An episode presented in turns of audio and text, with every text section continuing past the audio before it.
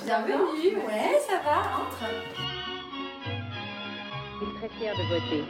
Et j'espère que toutes les femmes auront rempli leur devoir. Ressemble à mes parents? Ah non, pas du tout. Aucune femme ne recourt de gaieté de cœur à l'avortement. Il suffit d'écouter les femmes. Moulinex, libère la femme, libère la femme, libère la femme. Bah, qui on va fréquenter? Les grands-mères? Depuis février 2019, nous posons notre micro autour d'une tasse de thé chez des femmes de plus de 70 ans avec un seul objectif, donner la parole à celles que l'on a trop peu entendues et écoutées.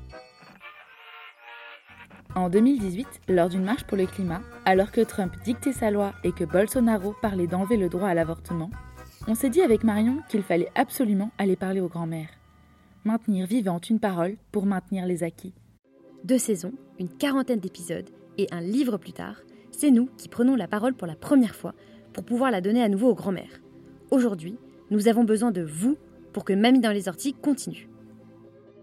Avec l'arrivée de la crise sanitaire en mars 2020, nous avons été contraintes d'arrêter d'aller à la rencontre de ces femmes.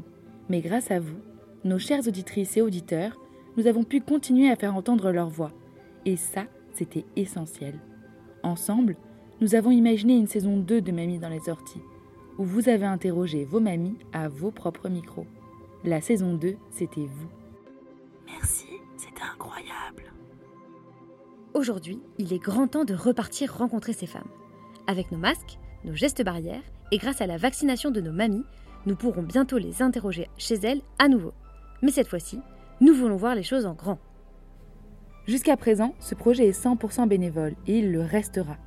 Nous finançons tout par nos propres moyens et nous n'avons jamais eu de sponsor et nous sommes très très heureuses de cette liberté de parole et de ton.